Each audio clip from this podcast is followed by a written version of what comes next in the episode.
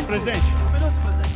Bem-vindos ao Baixo Clero, podcast semanal de política do UOL. Gravado toda quinta-feira, o programa conta com a participação dos blogueiros do UOL, Josias de Souza, Thales Faria e Leonardo Sakamoto. Sou do Baixo Clero, sem qualquer problema, mas é um sinal que todos têm espaço aqui nesse maravilhoso Brasil.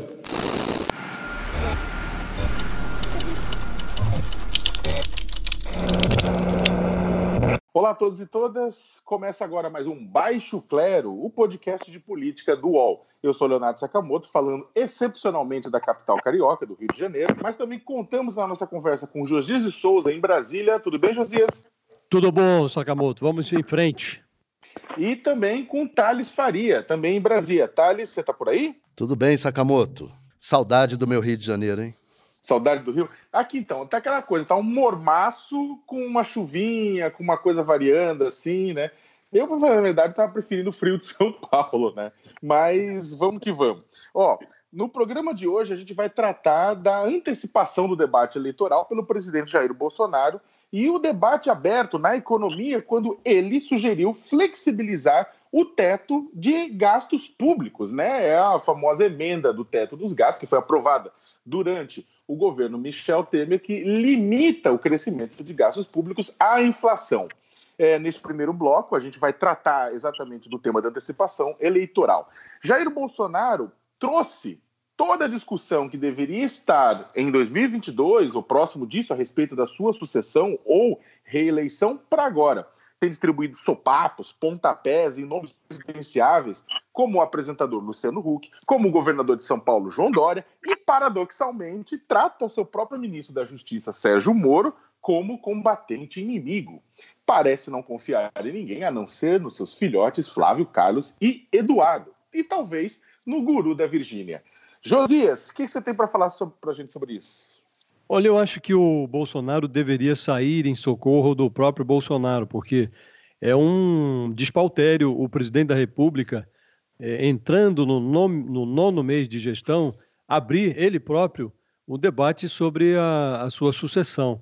E acho que é preciso deixar claro para quem nos ouve qual é a importância disso, qual é o reflexo é, disso na vida cotidiana de todo mundo. O PIB brasileiro, a economia brasileira, continua no chão. Você tem mais de 12 milhões de desempregados ainda no país. O Tesouro Nacional foi a breca, está falido. E é como se o presidente dissesse dane-se para tudo isso e começasse a discutir é, a sua sucessão numa hora em que ele deveria priorizar o trabalho. Ele deveria se concentrar, deveria ter foco. O foco agora é desenvolver a economia. Então está lá o Congresso discutindo a reforma da Previdência, está o, o, a equipe econômica dele mobilizada ali para tentar é, retirar a, a economia do abismo, e o presidente distribuindo caneladas, brigando com o governador de São Paulo, falando sobre jatinhos que o Dória e o Huck compraram no, no, no BNDES, com financiamento do BNDES. Aquela galerinha da compra é, de aviões com 3, 3,5% ao ano. Quer comprar um avião, quer, quer 20 milhões emprestado, 3% ao ano? Que, que, que teta, hein? Que teta, hein? Que esse Luciano Huck? Que teta, hein? Eu sou o último capítulo do, do, do, do, caos. Da, do caos. Faz parte do capítulo. Não foi legal a compra, reconheço, mas poxa, só para peixe. João Dória também comprou. João Dória comprou também, Dória? É, comprou também. Você explica isso aí. Só peixe. Amigão do Lula, da Dilma. E depois peça de eu vejo o Dória falando né, de vez em quando, né? minha bandeira jamais será vermelha. Pô. É brincadeira, né? É brincadeira, né? É, quando ele estava mamando lá, a bandeira era vermelha com foiçaço e o martelo ali, sem problema nenhum, né? E atacando o seu próprio ministro, o Sérgio Moro. Quer dizer, ele cria uma espuma numa hora que o governo deveria estar concentrado naquilo que é essencial. Então, esse eu acho que é o principal problema dessa discussão, dessa antecipação da sucessão. Agora, politicamente, o movimento que ele faz é o de é, desgastar os potenciais rivais dele nessa, nessa seara da centro-direita e o sonho de consumo do Bolsonaro é chegar a 2022 com uma polarização parecida com aquela que ele viveu em 2018, de preferência contra um nome, um candidato do próprio PT, porque ele aposta que o antipetismo ainda será é, uma força muito potente na eleição de 2022. O que é lamentável, o que eu acho mais lamentável, como disse, é o presidente da República atirar contra o próprio pé e desvirtuar todo o debate, toda a necessidade de foco e sacrificar a agenda econômica em nome de uma antecipação que não faz, a meu juízo, o menor sentido. O que, é que você acha, Thales? Eu acho que você está certo em, em dizer que, que é um erro, é péssimo para o país que ele esteja antecipando a discussão. Agora, do ponto de vista do interesse da luta pelo poder, eu acho que ele está fazendo o que todo político faz, né? É tentar. Uma vez o. Eu acho até, Josias, que nós estávamos trabalhando juntos nessa época na Folha, quando o Nelson Jobim foi dar uma palestra é, lá na Sal de Brasília da Folha, e o, e ele disse que o maior adversário dele era o Ibsen Pinheiro dentro do MDB, o maior amigo dele e o maior adversário, porque disputavam o mesmo eleitorado que ele. É, num modelo eleitoral brasileiro, acaba ocorrendo isso. Então, os maiores adversários do Bolsonaro são esses: são o Moro e são o Dória, que disputam no campo dele. É, e está pintando aí o Luciano Huck. Eu, particularmente, acho que o Luciano Huck vai se tornar uma opção forte, porque boa parte do PSDB vai migrar para o Luciano Huck. Eu já tenho visto ele trabalhando essa direção junto a esses movimentos Renova, é, Livres, etc.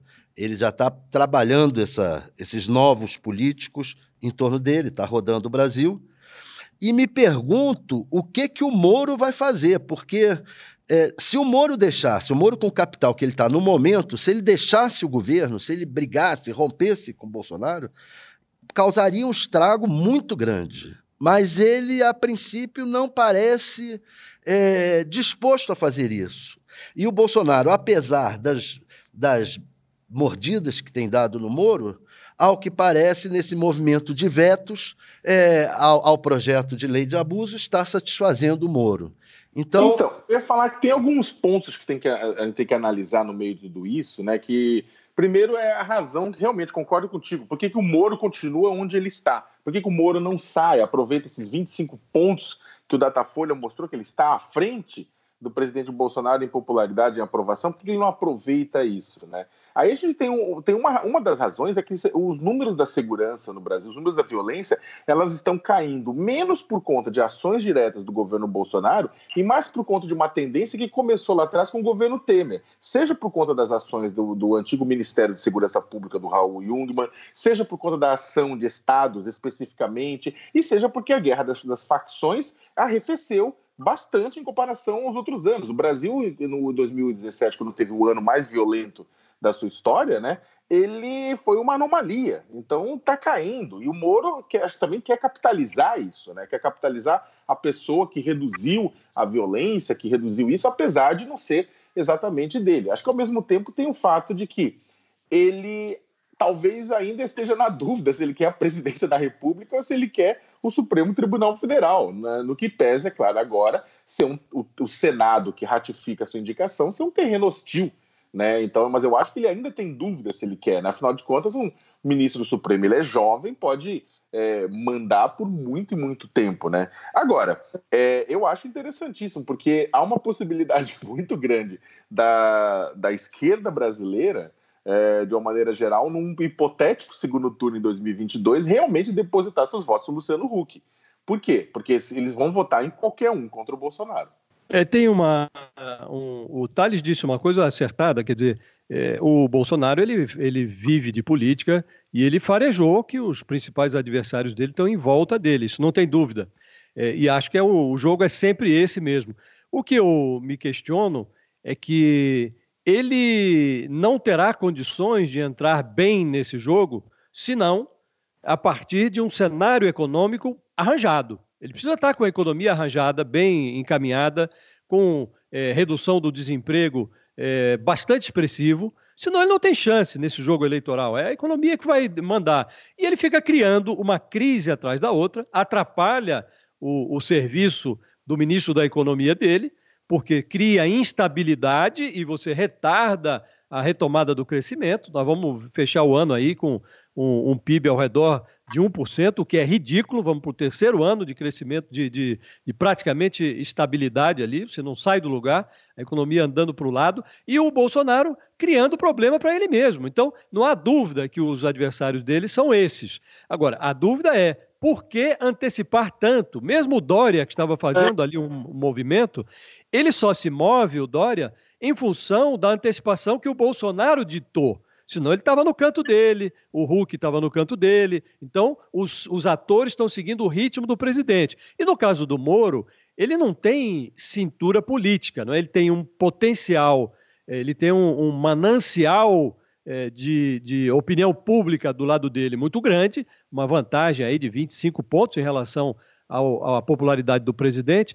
Só que ele não tem a cintura, então ele está, a meu ver, gastando já parte desse prestígio que ele tem. Porque quando ele decidiu migrar da 13ª Vara lá de Curitiba para a esplanada dos ministérios, ele disse uma frase que foi a seguinte, eu não assumiria um papel de ministro da Justiça com o risco de comprometer a minha biografia. Hoje, o Moro tem dificuldade para gerenciar até a Polícia Federal.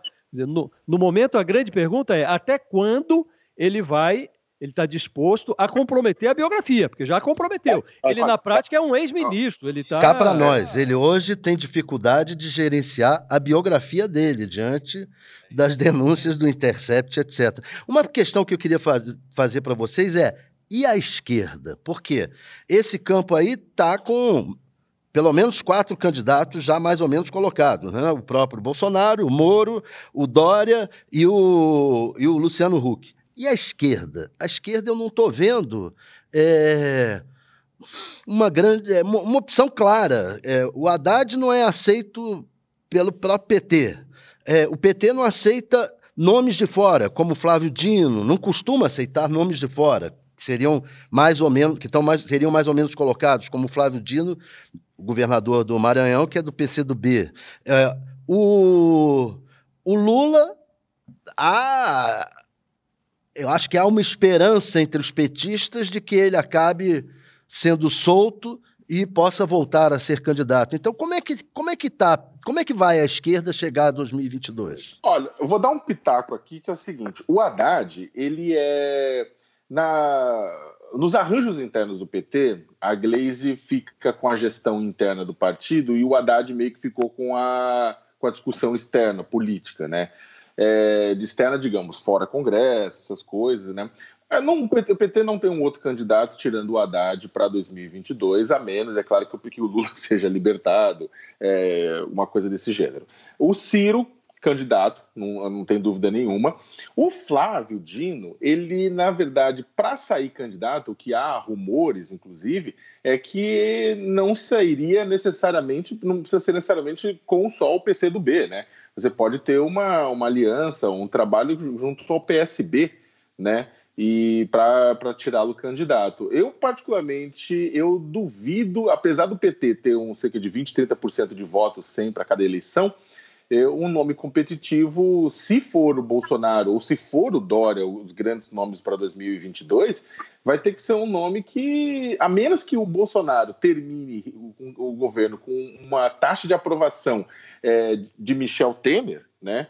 É, ele vai puxar a polarização, ele já está fazendo a guerra até lá, e a tendência é repetir o quadro de 2018, né? Então eu acho que um nome um nome que não seja é, tão petista, um nome que seja um, da esquerda, mas que seja tão petista, não seja tão petista, é um nome bom. O problema é que você não tem também, mesmo Flávio Dino é um governador do Maranhão, né? Vocês estão sendo muito generosos com a esquerda. A grande verdade é que hoje não tem oposição no Brasil. A oposição no Brasil hoje é a língua do Bolsonaro só. É a língua dele que faz oposição a ele. O resto é uma oposição absolutamente destroçada, sem rumo. A oposição está precisando de uma ideia. Aí a, a, você pode perguntar qual ideia? Qualquer ideia. Qualquer ideia. Eles precisam sentar numa mesa e chegar a uma conclusão de que você está é, criando um quadro de polarização em que o Bolsonaro vai chegar ali com algo em torno de 20% a 30% desse núcleo mais é, fiel a ele. É possível que ele retenha isso, e você vai ter aquele núcleo que gravita em torno do PT. Então, você vai chegar com essa polarização. Se essa polarização for reeditada, a chance de a oposição ser novamente derrotada é muito grande.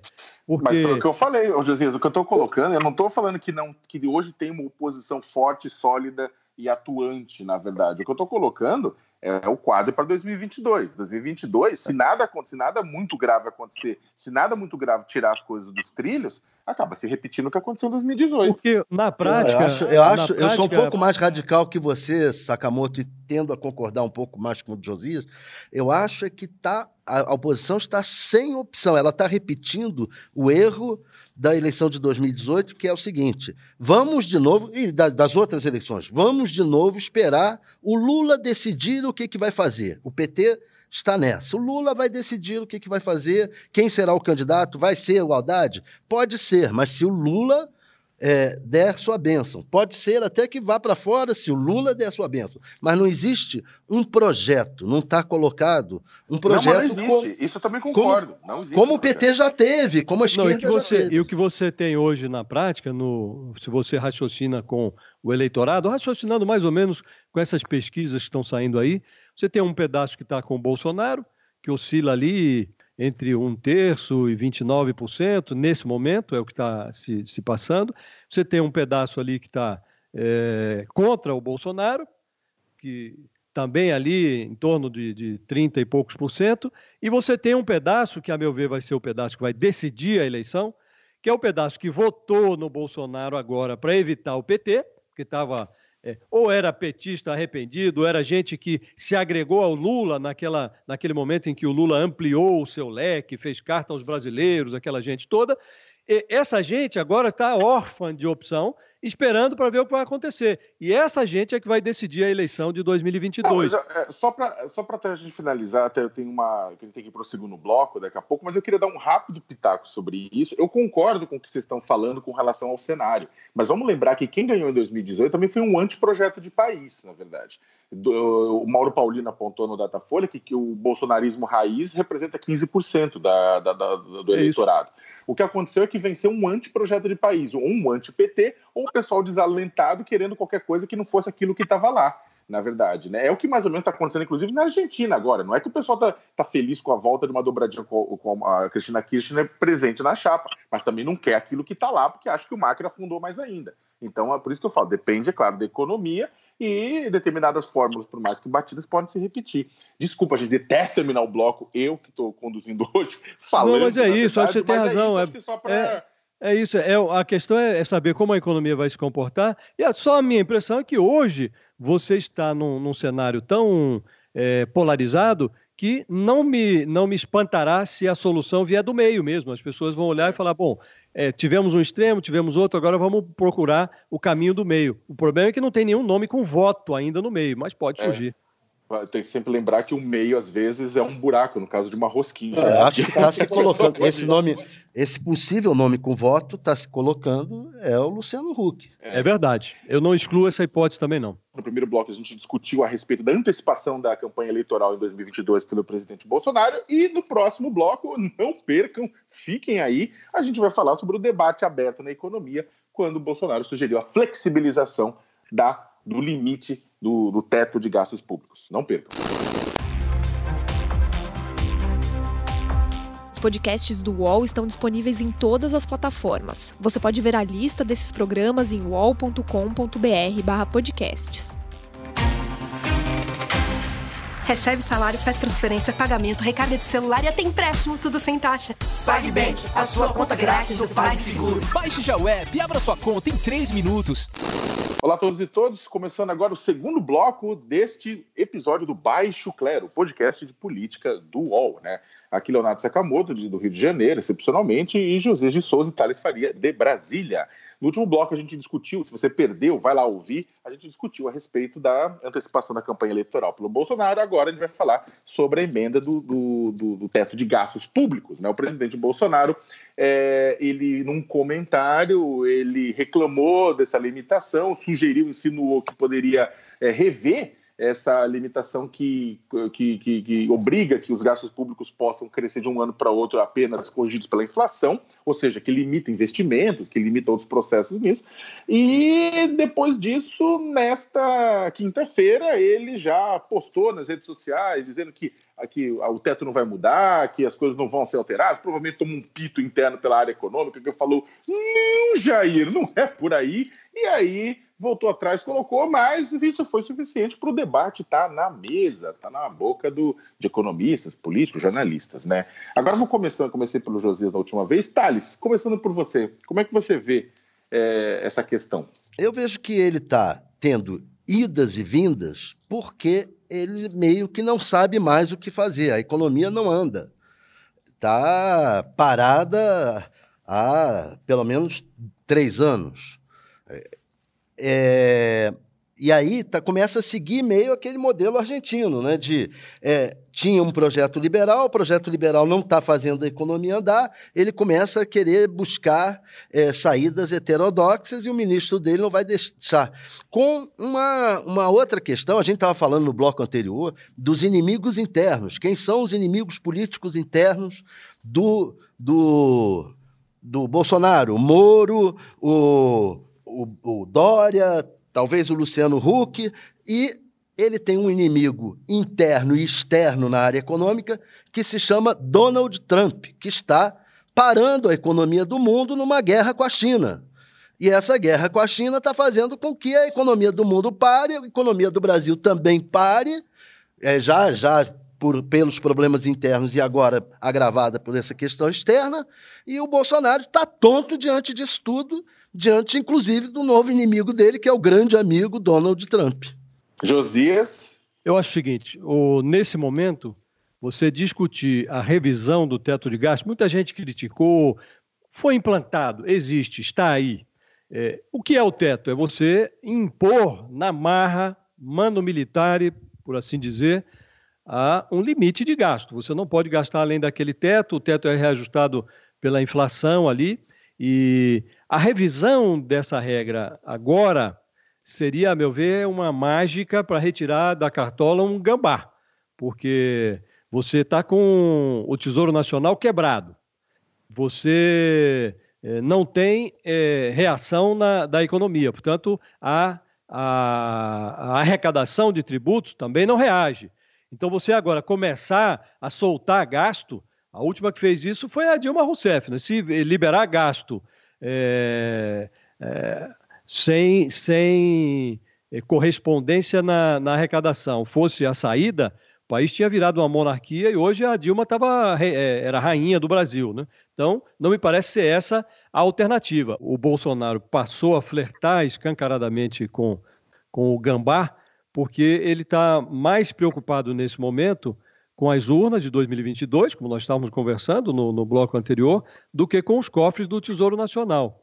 É, e o Bolsonaro, que é um, um sujeito declaradamente neófito em economia, ele está agora impondo ao Paulo Guedes uma tarefa política. O Paulo Guedes, que é ministro da Economia, tem que ensinar ao chefe dele, que, que, que tem o prestígio declinante nas pesquisas, que não vai haver popularidade se não tiver prosperidade econômica. E não haverá prosperidade econômica sem um mínimo de responsabilidade fiscal. Então, esse eu acho que é o drama do governo. Em vez de rever o teto, o que é que o governo tem que fazer? Tem que fazer um, um trabalho inteligente de contenção de gastos. O que é um trabalho inteligente? É rediscutir aquelas eh, despesas obrigatórias. É muito difícil, impõe uma negociação com o Congresso, coisa que o Bolsonaro não gosta de fazer.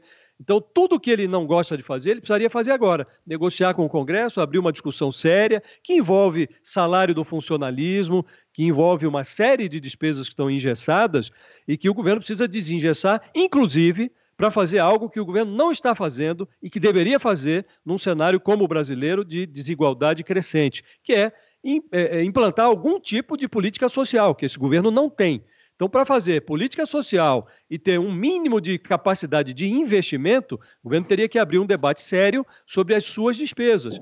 E aí entra privatização, entra a rediscussão de salário de servidor, entra toda uma série de coisas que dependem de tá, negociação. Tá, mas, mas, só para fazer uma, uma ponderação, gente, que também é o seguinte: eu, eu não sou a favor de responsabilidade fiscal de maneira alguma.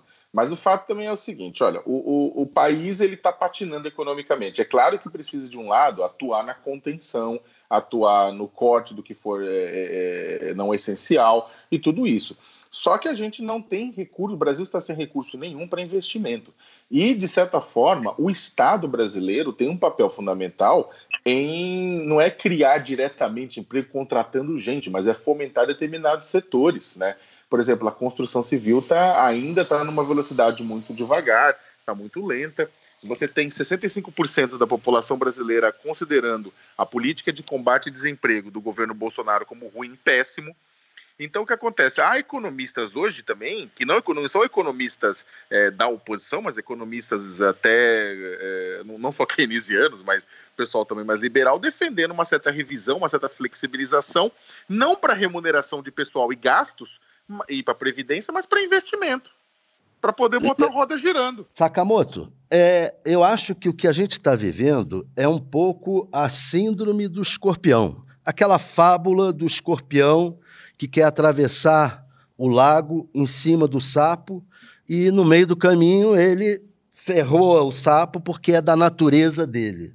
Então, que, qual é a síndrome que a gente tem? A gente tem, por um lado, no ministro da Economia, que é um ultraliberal e que ele não, não concorda, não acha que deve existir, por exemplo, qualquer política industrial. Ele, ele é contra é, o Estado se meter muito nas coisas. Então, é, para ele, esse movimento, é, ele sempre vai considerar heterodoxo. Vai ser difícil. Por outro lado, o outro escorpião, o presidente Bolsonaro, ele acabou de dizer: eu, eu eu sou assim, eu bato o boot e a turma vem atrás. Então ele entende é, o país de uma maneira autoritária. E ele acha que ele vai poder intervir na economia batendo boot e o ministro vai ter que vir atrás e ponto final. Então nós estamos com, vivendo no país, no momento, essa síndrome do escorpião, em que cada um tem o seu veneno e não consegue viver sem dar essa ferroada. É, aí tem uma coisa que é preciso. É, o ponto de partida para qualquer discussão é evidente que está faltando dinheiro para o investimento, é evidente que está faltando dinheiro para tudo. Agora, o ponto de partida é onde está o dinheiro? Não existe o dinheiro.